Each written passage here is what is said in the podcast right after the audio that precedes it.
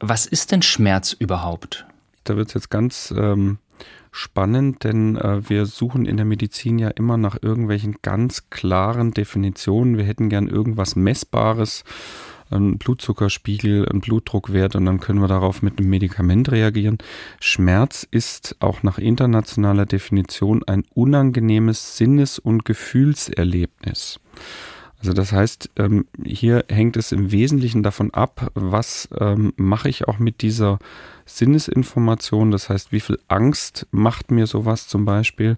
Und auch äh, enthalten in der internationalen Definition ist die Formulierung, Schmerz ist immer subjektiv. Mhm. Das heißt, ich kann von außen niemals beurteilen, welche Schmerzen ein Mensch hat. Und das ist so eine, eine ganz wesentliche Kernbotschaft. Das, was mir ein Patient rückmeldet, das hat er. Und das darf ich auch als Arzt nicht in äh, nicht anzweifeln. Ansonsten kann ich keine vernünftige und wirksame therapeutische Beziehung zu einem Patient aufbauen.